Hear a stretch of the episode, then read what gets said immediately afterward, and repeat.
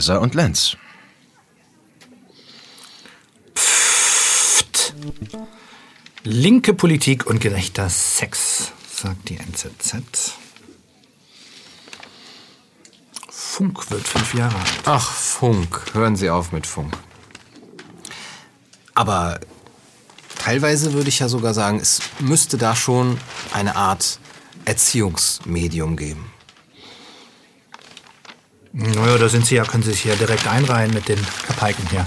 Ja, ich, ich Der Mensch ist im Urzustand gut und solcherlei Institutionen und Eingriffe verderben ihn im Grunde nur.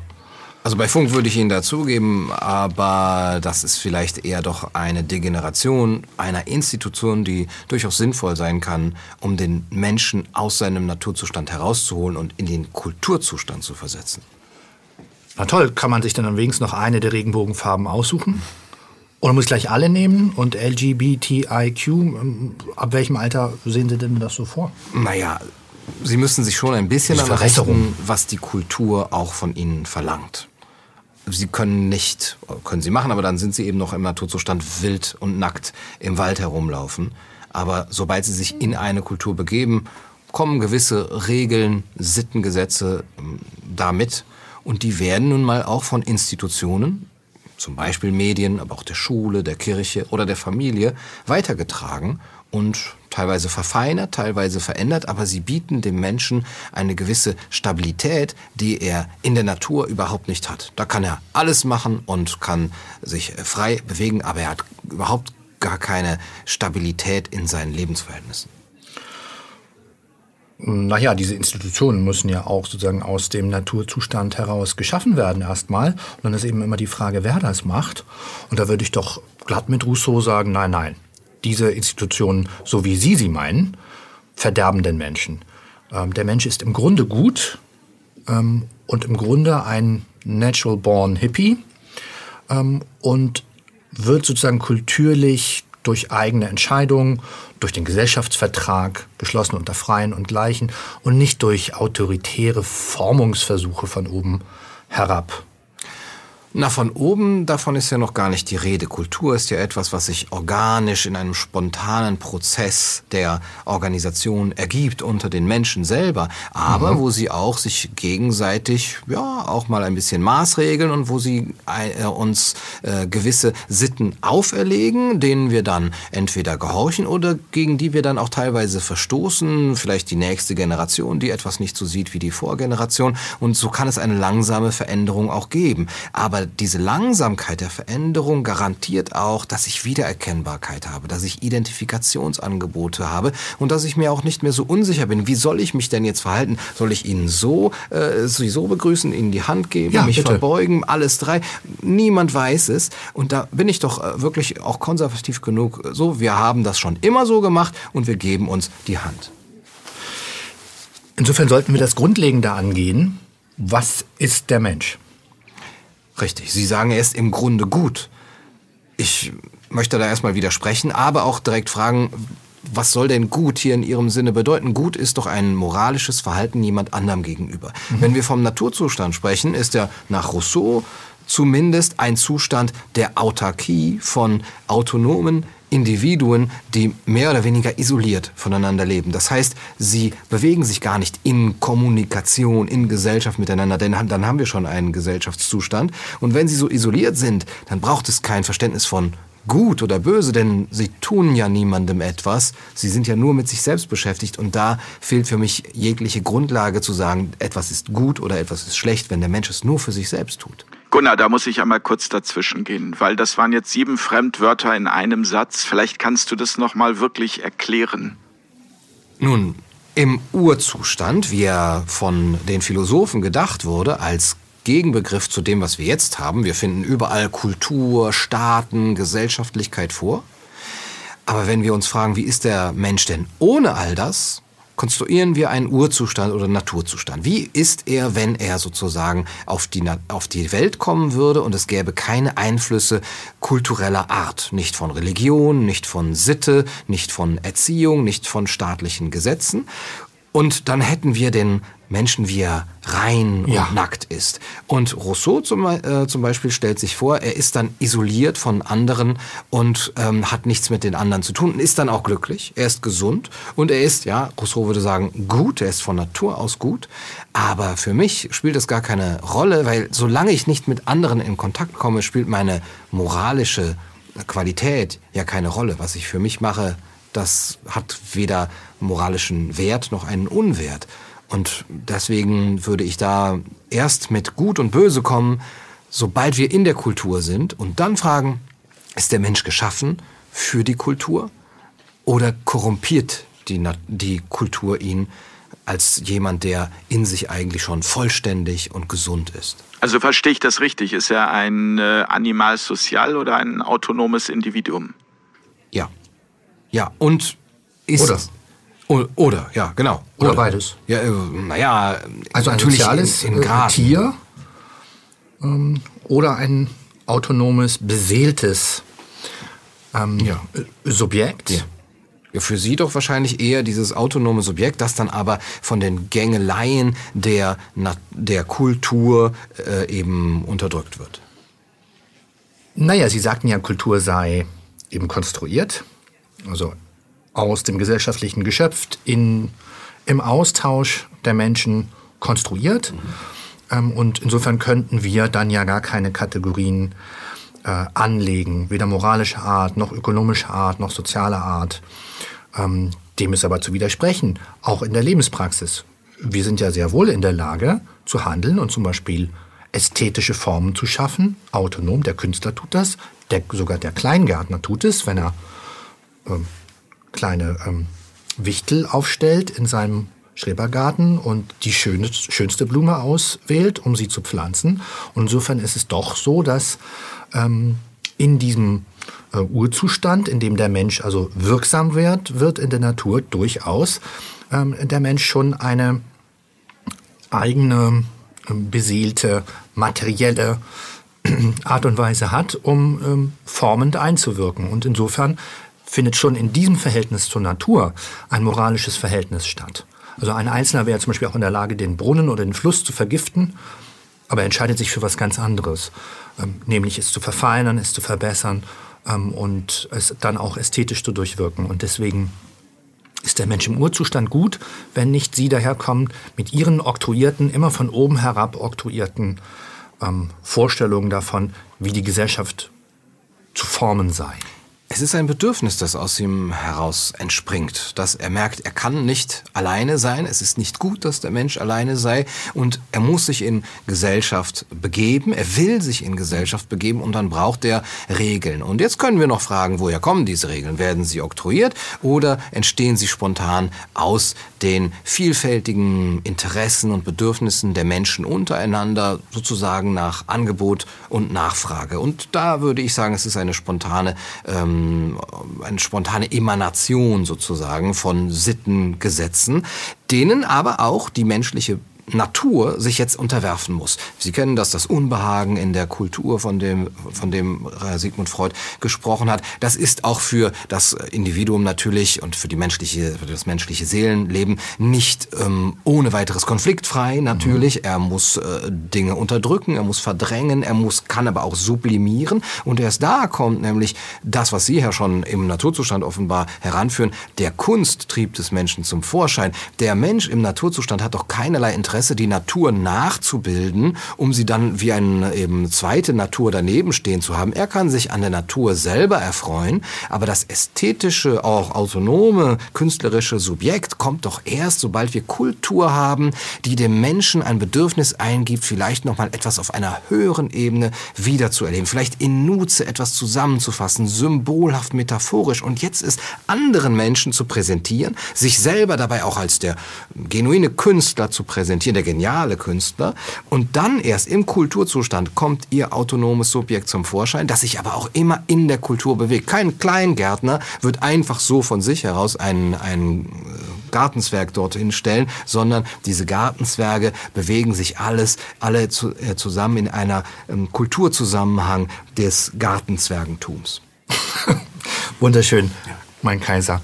Nun würde ich aber dann doch sagen, ähm, Rousseau ist ja als politischer Autor auch nur zu verstehen. Und bei der äh, Suche nach der Antwort auf die Frage, was ist der Mensch, äh, hat Rousseau natürlich eine politisch-ökonomische Absicht mhm. verfolgt. Nämlich dem Einzelnen erstmal mitzuteilen, du bist du selbst. Du bist gut, du bist handlungsfähig, du bist autonom in deinen Entscheidungen, du hast einen freien Willen, du bist in der Lage, ähm, genau diesen Prozess selber anzustoßen, den Sie jetzt gerade eben beschrieben haben. Dafür ist nicht zuständig, nach Rousseau, ähm, der Fürst. Ähm, nicht der Lehnsherr, nicht der Großgrundbesitzer, nicht die überbordende äh, kirchliche Macht, sondern das Individuum ist in der Lage, einen Gesellschaftsvertrag zu schließen unter Freien und Gleichen ähm, und damit schon kulturstiftend, kollektiv gemeinsam tätig zu werden in Aushandlung. Ja. Da will uns Rousseau hinbringen, ist insofern heutzutage weit unterschätzt, wird gesehen sozusagen, wenn man die reine Lehre kann man ja nicht ernst nehmen, ist so sofort widerlegbar und so weiter. Durchaus, aber im politischen Kontext seiner Zeit betrachtet, und das wäre gegenwärtig durchaus wichtig, ähm, hat er ein Pädagogium einzubieten, eine Lehre, ähm, nach der wir uns ausrichten können und sagen können, auch ich für mich alleine bin durchaus in der Lage. Da muss ich Ihnen auch mit Verweis auf meine Rousseau-Lektüre widersprechen. Rousseau sagt genau dem Individuum, dein Einzelwille ist eigentlich nichts wert, was zählt, ist der Gemeinwille.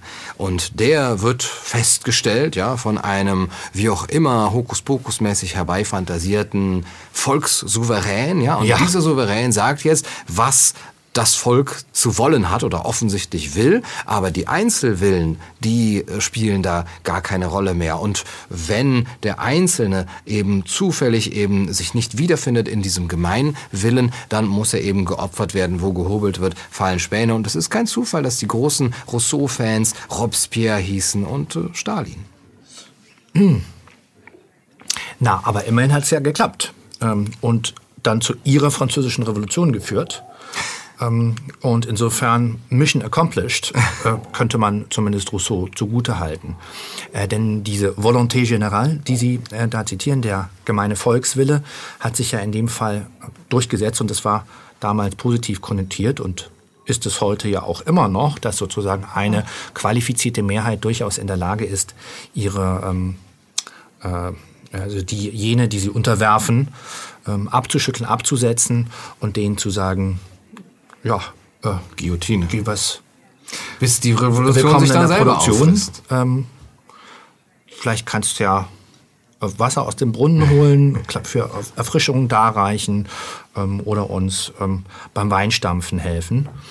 Ja, was die Abschaffung des Adels angeht, da bin ich durchaus kein Freund der französischen Revolution. Wie ich überhaupt auch die Nachteile der französischen Revolution. Nicht das eine oder das andere naja, offensichtlich. Äh, man wollte kurz einen Prozess machen, bis man dann letztendlich sich selber aufgefressen hat oder die eigenen Kinder und äh, Danton geopfert und so weiter. Aber ich bin durchaus ja, ein halt Verfechter des Individualismus, der aber nicht so weit gehen darf, dass ein herbeifantasierter Gemeinwille sich jetzt auch noch über die herko herkömmlichen und auch wieder, wieder ähm, übernommenen Traditionen stellt und sie mit Bausch und Bogen abschaffen will. Und die Französische Revolution ist ein gutes Beispiel dafür, was Sie eigentlich äh, als Natural Born Hippies bezeichnen. Das waren im Grunde genommen die erste Hippie-Bewegung damals und sie ist äh, auch dann äh, drastisch und katastrophal geändert, weil sie nämlich abgeschafft haben die Religion, den Adel, Adel die Tradition und sie haben sogar den Kalender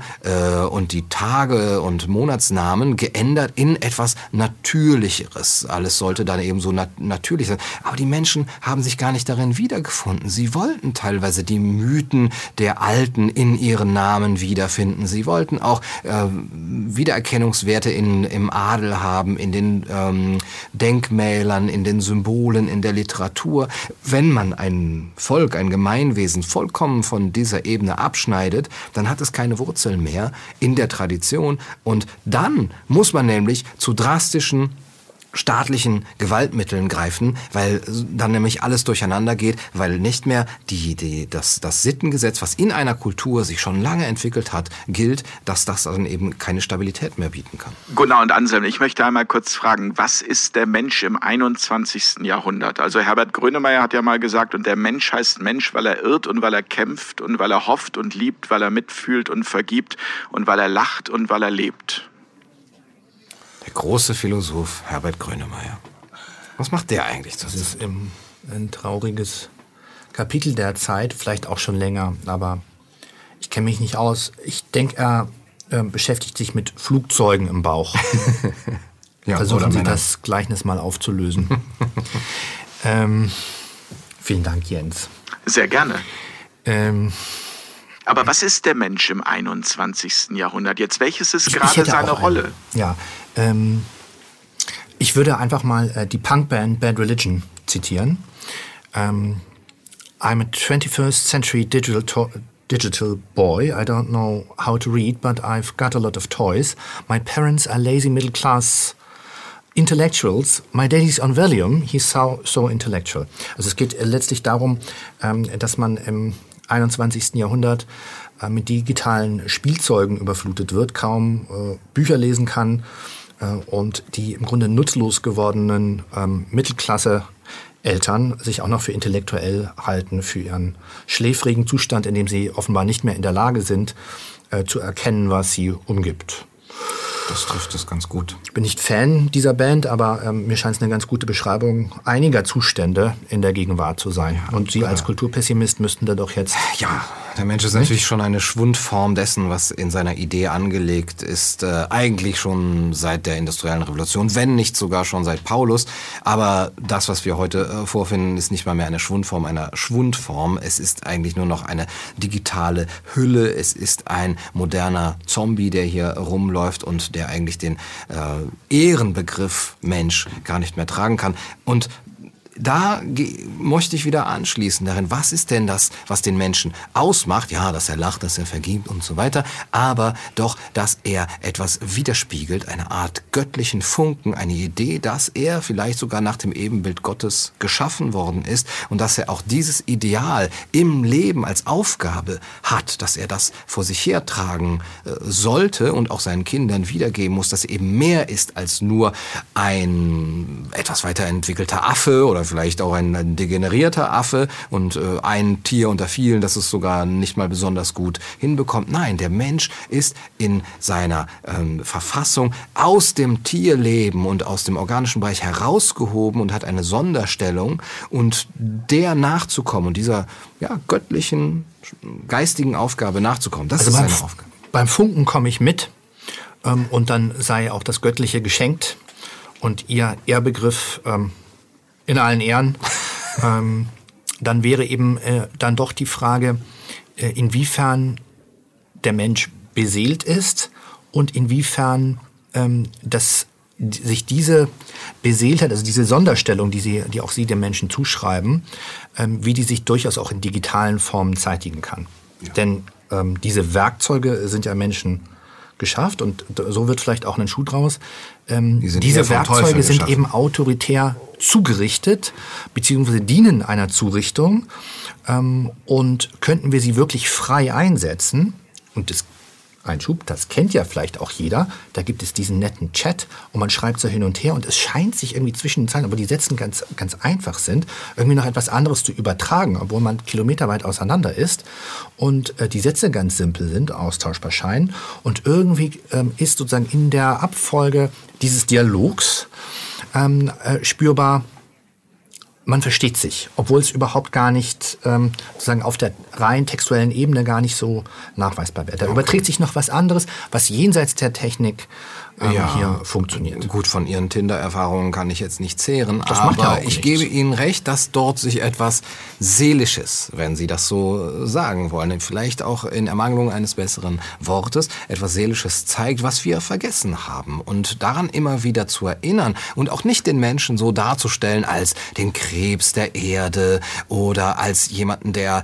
äh, sozusagen äh, das schlechteste Tier von allen ist, gierig und, und, und äh, äh, von Natur ja. Aus böse, da bin ich nämlich auch nicht der, der Meinung, sondern als einer, der, dem eine Aufgabe gestellt worden ist und der auch in dieser Aufgabe ja aufgeht und sagt, hier habe ich meinen Idealismus. Ich bedeute etwas. Ich kann auf etwas hindeuten, nämlich auf eine Idee des Menschen. Und erst das gibt mir Sinn. Und der Mensch von heute, wenn Sie, Jens, das so fragen, der ist sinnlos, er ist bedeutungslos und ist, ihm ist diese Aufgabe genommen worden und daran krankt er. Deswegen ist er nur noch diese Schwundform und daran krankt auch die Politik, daran krankt auch die ganze Gesellschaft, dass sie sich dann nämlich solche Ersatzformen von Gegnern wie zum Beispiel Viren oder sonst irgendwas suchen muss, nur um irgendwie händeringend eine Aufgabe zu bekommen.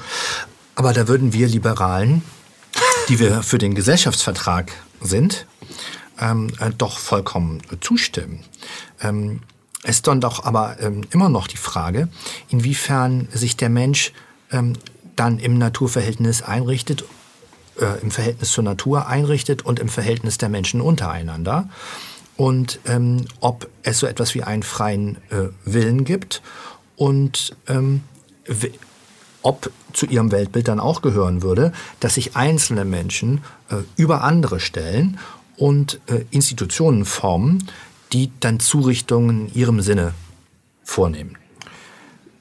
Also Sie würden jetzt wahrscheinlich so weit gehen, sich selbst den freien Willen abzusprechen und das wahrscheinlich noch aus freiem Willen tun oder sich selbst äh, die Seelenhaftigkeit abzusprechen. Aber ich spreche das durchaus jedem Menschen zu. Und sei es als Hilfskonstrukt, als äh, Idee, die unseren Alltag erleichtert. Aber wir ja. müssen von diesem freien Willen ausgehen. Und das hat natürlich auch Nachteile. Der freie Wille ist eine Aufgabe. Nicht festgestellt zu sein, nicht determiniert zu sein, bedeutet eben für den Menschen, es gibt Leute, die das äh, instrumentalisieren können, die das missbrauchen können.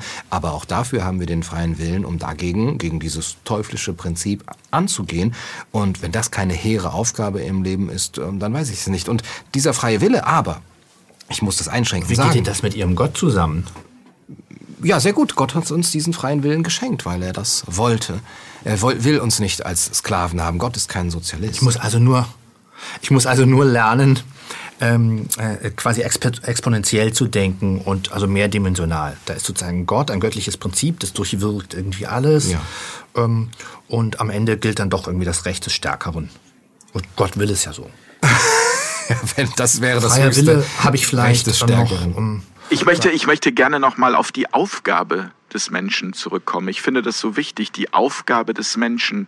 Gunnar, du hast gesagt, äh, der Mensch im 21. Jahrhundert verkümmert, wenn ich das richtig verstehe. Ja, im Moment ist seine Aufgabe eher eine Selbstaufgabe, dass er sich selbst äh, aufgegeben hat, auch in seinem Bild, dass er sich selber abgeschaffen hat und auch weiterhin denen zuklatscht und äh, auch zunickt, die ihn abschaffen wollen im Sinne eines Trans- oder Posthumanismus. Und die Aufgabe des Menschen ist, da werden Sie mir sicher zustimmen, das Humanistische an diesem Ideal auch weiterhin aufrechtzuerhalten. Ja. Und das ist meines Erachtens in seiner Schwäche begründet. Also um auch nochmal auf Ihren Begriff vom Recht des Stärkeren einzugehen die Grenzen des menschlich Machbaren einzugestehen und wirklich nicht alles mit Bausch und Bogen äh, neu machen zu wollen, immer wieder progressiv sein zu wollen, alle traditionellen äh, Regeln fallen zu lassen, sondern seine eigene Schwäche anzuerkennen, die Grenzen äh, des, des Machbaren anzuerkennen und darin sich auch selbst zu bescheiden. Und da Sie hatten äh, vor einigen Wochen in diesem, an diesem Ort vom menschlichen Maß gesprochen. Da würde ich sagen, wenn der Mensch für sich selber erkennt, was sein eigenes menschliches Maß ist und dass es nicht äh, immer äh, durch, durch eine total ent, enthemmte trans transhumanistische Ideologie weitergetrieben mhm. werden kann, das Aber ist seine Aufgabe. Mein Kaiser, da sind Sie ja ähm, äh, äh, frage ich mich äh, doch, gegen welche ähm, Windmühlen Sie da eigentlich anrennen, äh, weil Sie ähm, sind ja äh, voll und ganz auf Seiten der aktuellen katholischen Kirche und der aktuellen Machthaber mit deren äh, höchst reaktionären Programm. Also äh, das führt zwar den Fortschritt im Munde, ähm, ist aber höchst rückschrittlich. Ähm, der inklusive Kapitalismus, das findet Papst Franziskus ganz toll. Das transhumanistische Programm, getragen von den Bischöfen äh, Europas und der Welt. Ähm, die Politik sagt, ja, wir führen mal einen Clusterkrieg gegen euch, ihr müsst euch jetzt hier zusammenfinden in neuen Selbsthilfegemeinden. Das Bundesland NRW hat gerade einen Spot veröffentlicht, wie man also Doomsday Prepping betreibt und sozusagen, wenn die Heizung ausfällt, dann kommt ihr einfach zusammen im Wohnzimmer bei der Oma, müsst auch keine Masken mehr tragen mit einem Mal und wärmt euch, reibt euch. Ups, da verzeihen Sie bitte. Da, so fängt es an. Verdammt Es ist, bald wird das Blut. Es ist in der Tat aufregend. Es ist äh, Aufregend schon metaphorisch zu nicht. Sehen. jetzt habe ich, ähm, wo man Blut vergießt, Anzug- äh, wo man Wein vergießt, wird man irgendwann auch Blut vergießen. Und das schon in unserem, bei unserem zweiten Date. Aber das ist auch eine Antwort darauf, was ist der Mensch? Ab und zu haut er auch. Der Genau. trinkt keiner mehr. Wirklich leid, ich bring den. Was, was, bietet, was bietet man da an unter Gentlemen? Ich bring den, ich bring ihren Anzug in die Ein, Reinigung. ein bisschen mit dem Einstecktuch äh, gewischt, ein bisschen Glaubersalz drauf. Äh, Tupfer ich meine-. Nein, nein. Äh, Aber das sind doch genau die Situationen, da findet man wieder zueinander. Wenn plötzlich etwas passiert, da kann man auch äh, unterschiedlicher Meinung sein, aber plötzlich durch so ein Missgeschick hat man plötzlich wieder etwas Gemeinsames. Erst natürlich, Jetzt wenn es Vergeltungsschläge gibt. Ich? Schon So. ist es wieder gut gemacht. Ist die Tischdecke erst ruiniert? Herr Lenz, es, spricht es sich ganz ungeniert. Es tut mir wirklich leid. Sie haben Sie haben Hut. das wahrscheinlich nur gemacht, um abzulenken von Ihrem doch perfiden Versuch, mich, Prost, äh, des Kontaktschuld, äh, der Kontaktschuld eben äh, hier zu, und mir Kontaktschuld zu unterstellen mit der katholischen Sie haben Kirche. ja nicht mal Kontakt. Sie mit der katholischen. Kirche. Sie sagen mir ide ideelle äh, Prost. Vôtre. Eine ideelle äh, Waffenbrüderschaft mit der katholischen Kirche hier zu führen. Ähm, ich weiß nicht, wo Sie das hernehmen. Aber selbst wenn es so wäre, wenn die katholische Kirche da meiner Ansicht wäre, ja, leider ist sie das nicht. Ähm, ich würde eher auf äh, so originelle Denker wie C.S. Lewis aus dem äh, frühen 20. Jahrhundert äh, verweisen, der britische Schriftsteller der da nämlich von der Aufgabe des Menschen äh, gesprochen hat, sich nicht selbst abzuschaffen. Und was bedeutet das? An eine höhere Wahrheit zu glauben. Nicht ähm, dem modernen Relativismus anheimzufallen. Sind Sie bei Fridays for Future? Ich bin empört. Sie berufen sich auf ein höheres Recht? Dann Äh, schütten Sie mir lieber Ihre noch mal Rechts- Wein über die. Soll ich nochmal? Pardon. Ähm, Sie berufen sich auf ein höheres Recht, um sozusagen ähm, äh, das gewohnte Leben, das gewohnte Rechtssystem über den Haufen zu werfen und zu sagen, also wir haben hier eine höhere Mission, ein paar Millionen mehr oder weniger, darauf kommt es jetzt auch nicht an. So müssen wir das sehen. Wir sind die Wissenschaft Mm. Sie haben und recht. wir haben einfach nur mal Recht. Aber Sie und die haben auch Katholiken Unrecht. sind auch noch bei uns, zumindest deren Anführer und die Politik macht zu weiten Teilen auch mit. Ist doch toll. Wir sind Das- Auserwählte. Sie, Sie Ähm, legen scheint den ja die Finger in die Wunde. und wir sind außerhalb dieses, wir müssen die formenden Ja. Institutionen sein, die sozusagen jetzt klar durchstrukturieren, uns ähm, reaktionär runterschneiden auf ähm, neue Gemeinschaften, in denen dann sozusagen eine höhere Macht äh, regulierend einwirkt. Und was ihr dann noch so ähm, in euren eigenen vier Wänden macht, kontrollieren wir ein bisschen. Und was wäre denn das Gegenteil, Herr Lenz? Also, zugegeben, touché. Aber was wäre denn das Gegenteil? Dass alles nur relativ ist? Dann ist es nämlich die Macht des Stärkeren, wenn es nämlich keine Anbindung an eine universelle Wahrheit mehr gibt. Aber ich gebe Ihnen zu, die, Gefahr liegt darin, dass man jetzt mit einer höheren Moral den Zweck die Mittel heiligen lässt. Und da warne ich selber vor. Eben, äh, auch, und das äh, haben ihre Waffenbrüder von der Französischen Revolution ja auch durchaus äh, gemacht, eben zu sagen, ich äh, bin im Besitztum dieser höheren Moral und jetzt kann ich über Leichen gehen und wo gehobelt wird, da fallen Späne. Und diese höhere Moral muss natürlich, gerade wenn es eine ähm, menschenwürdige ist, muss natürlich eingestehen, ich habe die als Orientierung, aber ich darf nicht alle Mittel verwenden. Das ist in dieser Moral inhärent, um andere Menschen von dieser Idee zu überzeugen. Aber ich kann sie selber leben. Ich kann ein lebendes Beispiel von dem, was ich für wertvoll und moralisch halte, sein. Und C.S. Lewis hat da erstmal von einer wirklichen Wahrheit gesprochen, einer ästhetischen Wahrheit, einer erkenntnistheoretischen Wahrheit, dass wir nicht von vornherein sagen, ach, die Wahrheit gibt es nicht oder jeder hat nur seine Wahrheit, das ist alles beliebig, es ist alles subjektiv, sondern nein, die Wahrheit gibt es und wir müssen auch und gerade auch in der Erziehung, wenn wir nochmal zu unseren Institutionen, Schule zum Beispiel zurückkommen, müssen wir auch mit einer gewissen, mit einem dem Selbstbewusstsein, einer Autorität, die sich äh, lange auch entwickelt hat, sagen können, hier ist ein gewisser Wahrheitsgehalt, an dem ihr euch orientieren könnt. Wir bieten euch den an. Und das gibt dem Menschen Halt Selbstvertrauen und Stabilität. Und dahin sollten wir wieder zurückkehren und nicht in dieses nihilistische ähm, Relativismus-Nirvana. Steht dem Menschen vielleicht auch einfach sein Verstand zu sehr im Weg? Also müsste der Mensch nicht wieder mehr auf sein Herz hören?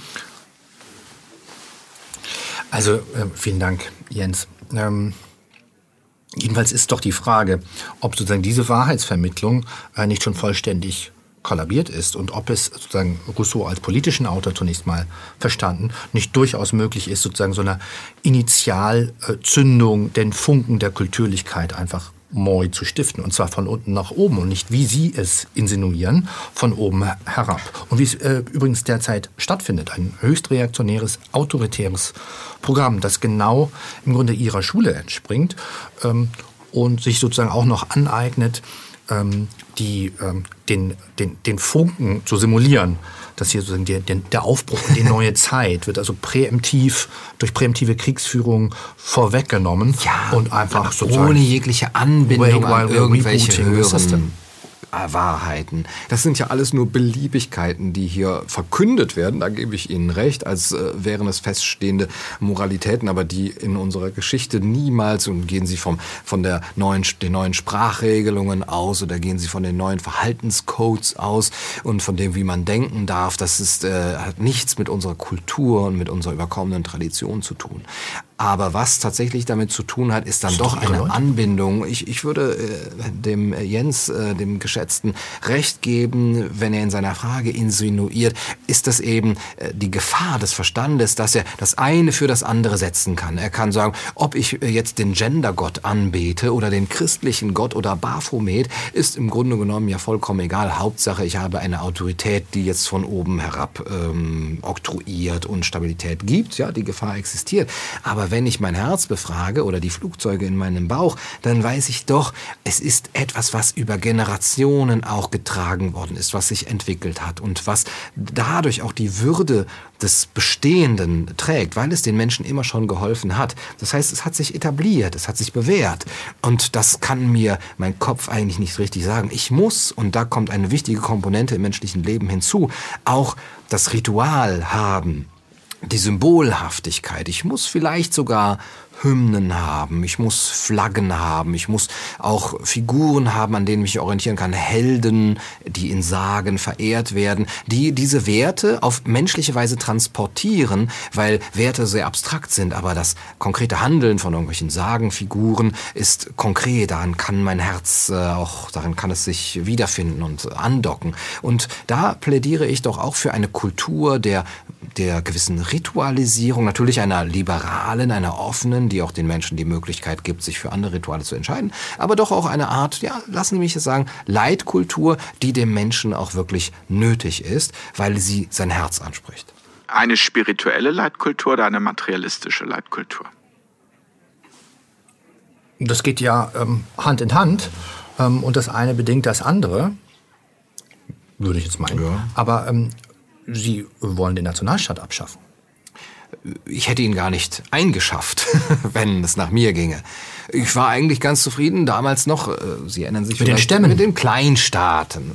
Doch die größte und wichtigste Epoche im deutschen Geistesleben und Kulturleben war die Goethe-Zeit. Was hatten wir da? Kleinstaaterei. Und da hatte jeder Fürst so seine eigene kleinen, kleinen Hofstaat. Hofstaat und hat auch dafür gesorgt als Mäzen, dass die Kultur dort blühen konnte. Es gab auch einen gewissen Wettbewerb unter den Fürstentümern, dass sie sich gegenseitig die Dichter und Künstler und Architekten abspenstig äh, machen wollten. Das war eine tolle Gelegenheit und wer nicht zufrieden war mit seinem Fürsten, der ging einmal 25 Kilometer über die Landesgrenze und suchte sich einen anderen. Was sich bis heute zeitigt in der sehr lebendigen deutschen äh, Theaterlandschaft, äh, so genannt Landschaft, äh, dabei ist eine Menge los. Ähm, oder war es bis vor Corona und auch deren, ähm, dem Universitätssystem und so, das eigentlich seinesgleichen sucht.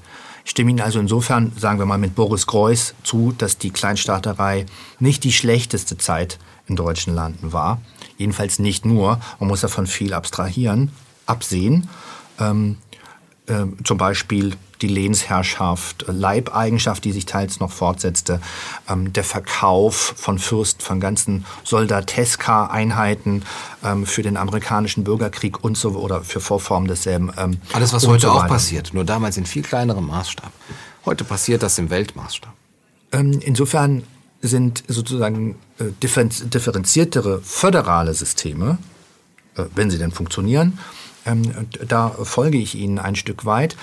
Ähm, und trotzdem äh, lassen Sie immer wieder außer Acht, dass ähm, die Institutionen, denen Sie hier so huldigen, eben genau auch diese reaktionären Programme, die dann immer wieder auftreten, sei es aus Ihrer Sicht ja nun die deutsche Staatsgründung 1871, das scheint ja der Fall zu sein, dass Sie das sehr negativ bewerten, und andere äh, Maßnahmen wie die EU äh, beispielsweise wäre dann ja auch so ein ein solches Projekt dann immer ähm, äh, wieder ähm, von ihren Leuten ja eigentlich durchgeführt werden. Oder sehe ich das falsch? Denn sie ähm, predigen ja hier einen institutionellen Konservatismus, der den Menschen zu formen hat. Aber genau das ist es, was die, was die sogenannten Eliten, die ja keine sind, äh, wenn man sie mal genauer besieht, das kann man übrigens durchaus mit Rousseau tun, sich mal anzuschauen, wie mit, die sind keine Eliten welchen oder keine Konservativen? Oder Begriff von Kategorie von Elite man da überhaupt anlegt und dann feststellen, naja, die sind eben Elite qua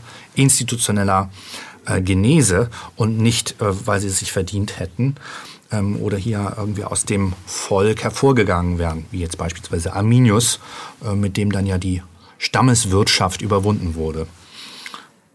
Und das Römische Reich, dem sie ja auch zu huldigen scheinen, dann in die Flucht geschlagen wurde. Also all das kann aus ihrer Weltsicht weg. Und dann macht man so einen Klammergriff auf all das Bestehende und ähm, eignet sich dann irgendwie vermeintlich das Beste aus beiden Welten ein, ähm, aber ohne die Leute gefragt zu haben. So scheint das ja abzulaufen. Naja, man äh, fragt sie vielleicht nicht, aber sie können trotzdem antworten und zwar mit den Füßen abstimmen. Das ist eben auch in einem föderalen System, wie es Ihnen vielleicht vorschwebt, ja durchaus äh, noch eher möglich als in einem äh, einheitlichen Nationalstaat oder gar in, eine, in einem äh, einen Vereinigten Staaten von Europa, wo diese Subsidiarität und der Föderalismus abgeschafft werden. Und der ja. Zug geht dahin und äh, das halte ich weder für ein Bestreben von Konservativen noch äh, für eins äh, von, von einer äh, ja, verdienten Elite, da gebe ich Ihnen recht, sondern eher eigentlich ein sozialistisches Welteroberungsprogramm. Aber das ist vielleicht Thema für eine andere Sendung. Aber um nochmal auf die Frage nach der Spiritualität oder der materialistisch, dem materialistischen hm. Charakter des Menschenbildes ja. äh, zu sprechen zu kommen und auch der Kultur, die darin steht. Ich glaube, dass mit dem Verlust Gottes eigentlich schon darin eigentlich äh, das Unheil liegt, das uns auch dazu geführt hat, einen anderen Gott anbeten zu müssen. Vielleicht das Geld oder den Nationalstaat oder die heutigen Götter, die wir so haben in unserer modernen Welt.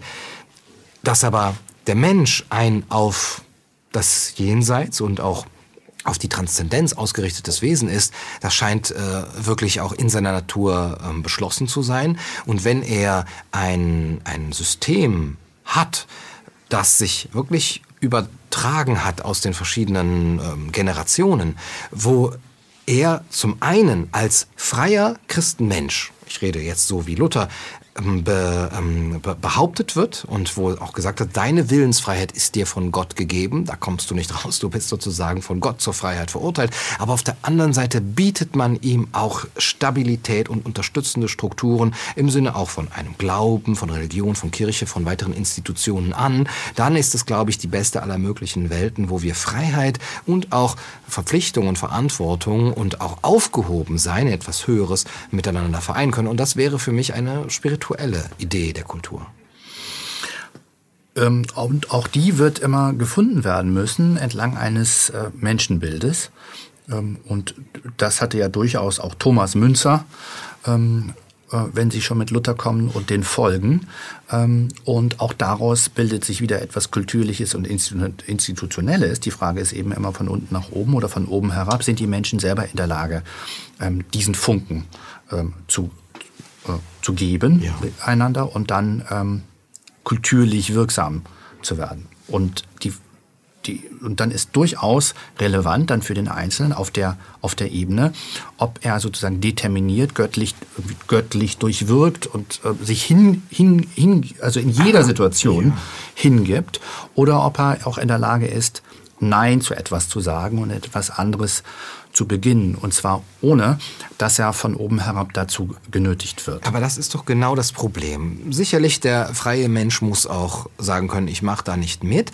Aber sehen Sie sich den Menschen doch an. Sie sind ja vielleicht so optimistisch oder unrealistisch, dass Sie sagen, der Mensch ist von Natur aus gut. Aber jetzt gucken wir auf den Menschen und ja, der Mensch ist schwach, er ist hin und her gerissen, er ist verführbar. Und da möchte ich dann doch der Elite, die Sie so sehr abzulehnen scheinen, doch eine Lanze brechen sozusagen eine verdiente Elite, eine ja. Meritokratie, die auch mit gutem Beispiel vorangeht, die es auch verdient hat, weil sie vom Volk auch äh, angesehen wird und weil sie sie da auf diese Bühne gehoben haben, die könnte dann doch auch den einzelnen Menschen in eine richtige Richtung lenken durch Vorbild. Denn äh, wenn wir sehen, wie der einzelne Mensch lebt, ja, der kleine Mann von der Straße, dann hat er vielleicht diese Macht nicht immer Nein zu sagen, einen Idealismus, sondern er ist in seinen kleinen Verhältnissen oft oft gefangen und auch in einem sehr eingeschränkten Weltbild. Und da muss es doch auch diejenigen geben, die ja zu diesem Geistesadel gehören und die ihm dann doch einen Weg weisen können, einen Weg der Kultur auch, dem dann auch Denkmäler gebaut werden und denen man nachstreben kann.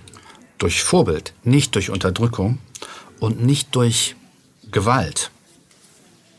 Und da insofern würde sich vielleicht das Menschenbild auflösen lassen in eines, das durchaus in der Lage ist, klar Nein zu sagen, aber äh, unter allen Umständen zunächst versucht, die Ziele, die gemeinschaftlich gefasst werden, mit friedlichen Mitteln zu erreichen, weil ähm, man also Teil äh, dessen sein müsste, dass man anerkennt, dass auch äh, das jeweilige Gegenüber, sogar der Unterdrücker, äh, gewisse ähm, fundamentale ja. Interessen hat.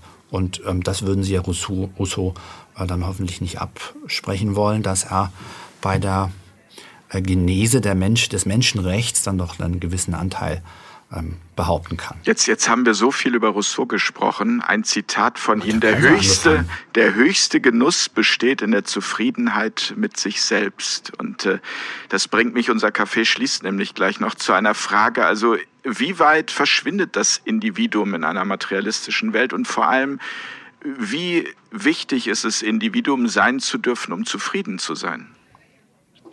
Eine sehr wichtige Frage. Das Individuum verschwindet, weil es sich sozusagen hyperindividualisiert. Individualismus ist eine großartige Sache, die uns unsere geistigen Vorväter eben mitgegeben haben, aber auf äh, die Spitze der Perversion getrieben, wie alles natürlich auch ähm, eine katastrophale Idee, weil der Mensch atomisiert wird, weil er isoliert wird von den anderen. Wir sehen das jetzt äh, nicht erst seit äh, ein paar Monaten im modernen Kulturleben, dass die Menschen einfach nicht mehr aufeinander angewiesen sind, was auch ganz stark mit dem Sozialstaat übrigens äh, zu tun hat, weil sie es einfach offensichtlich nicht mehr für nötig halten, auf ihren Nächsten zu gucken. Aber ähm, dass wir hier einen Mittelweg mhm. finden müssen von einem Individualismus, der auch ja in ihrem Oscar Wilde'schen Sinn wirklich den, ähm, den, äh, den, den, den Funken des, des Genialen und des, des Originellen äh, mit behält, aber gleichzeitig auch ein sich unterwerfen unter die stabilitätsgebende Struktur von Institutionen, durch die Eliten gewaltfrei lenken können. Und ich bin mir sehr bewusst, dass Lenken ein, ein schwieriges Wort gerade in unseren sehr nudgenden Zeiten ist. Aber wenn sich in Institutionen der Geist von großen Individuen, auch von einem Geistesadel, niederschlägt, ja, von einem Goethe, von einem Leonardo da Vinci, dann können die Menschen dadurch geleitet werden und finden in ihrem Individualismus auch wieder den Halt, den sie für ihre ganz alltäglichen Beschäftigungen brauchen. Anselm, äh, kann man das auch noch mal auf Deutsch bekommen? Ja, also Herr Kaiser ist grundsätzlich äh, mit Eliten und übergeordneten ähm, machtvollen Institutionen einverstanden, ähm, aber mit den gegenwärtigen nicht und will sich damit nicht gemein machen, was äh, zu ihrer Ehrenrettung beiträgt. Danke, und äh, trotzdem ist es ähm, ja so, dass eben dieses, diese Form des Erhabenen ähm, ja so nicht existiert. Das sind Figuren, die ja, ähm, eine kultische Mystifizierung erfahren haben ähm, und keinesfalls quasi aus sich heraus so in so einer Form wirksam werden, sondern immer im sozialen Gefüge, das dabei außer Acht gelassen wird. Das heißt, jene, die sich jetzt gegenwärtig gerade hm, wahrscheinlich für sehr vernünftig halten äh, und glauben, sie täten das einzig Richtige, sehen das auch in sich selbst, auch wenn sie es vielleicht nicht zugeben würden, weil es etwa, weil es äh, zu Recht nicht mehr so in Mode ist, das so zu machen. Das, der Geniekult und so, das ist aus der Vergangenheit. Aber trotzdem wirkt das ja in diesen Leuten. Das heißt, in, in, jedem Moment, der man also sozusagen eine übergeordnete Institution anruft, eine, ein höheres Recht, eine höhere Macht ähm, und glaubt selber in deren ähm, äh, Auftrag wirksam zu werden, ähm, hat man im Grunde schon ähm, sein Gegenüber äh, verraten. Ähm, das bedarf einfach einer, einer Abstimmung, einer Interaktion, einer Intersubjektivierung, was äh, überhaupt Schnittmengen gemeinsame Interessen sind. Und dabei hat äh, der von Herrn Kaiser her herbeigerufene Rousseau durchaus seine, seine Verdienste. Noch eine und damit ist auch die Frage beantwortet, was ist der Mensch? Ähm, und zwar äh, gibt es den Menschen äh, nicht als eben nicht ähm, politisch wirksames ähm, Subjekt. Und das würde das ähm, äh, bestreitet Rousseau auch nicht, aber er will ihn eben zurücksetzen äh, und zwar im besseren Sinne auf jemanden, der sich äh, dieser Fähigkeit erstmal voll bewusst wird. Der Great Reset des Menschen durch Rousseau. Naja, des Individuums selbst, dass sich klar wird, dass es sich, dass es sich verbinden muss und seine Umwelt äh, gestalten kann. Okay. Und dass es dafür kein, kein höheres äh, braucht. Dann einigen wir uns auf einen individuellen Reset des Menschen. Unbedingt, ja. Und nochmal die Bitte um Pardon. Schwamm drüber. Zum Wohl, die Herren. Prost. Prost. Jens, auch auf dich. Danke. Die Natur betrügt uns nie. Rousseau. Auch ein gutes Kulturprodukt. Der Wein ist gut, es tut mir leid, dass ich... das meiste ist ja hier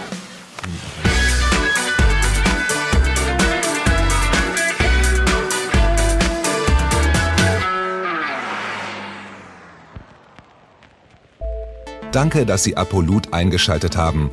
Wir sind ein unabhängiges Presseportal. Uns geht es um Meinungsvielfalt, Toleranz und einen möglichst breiten Debattenraum, denn nur so funktioniert Demokratie.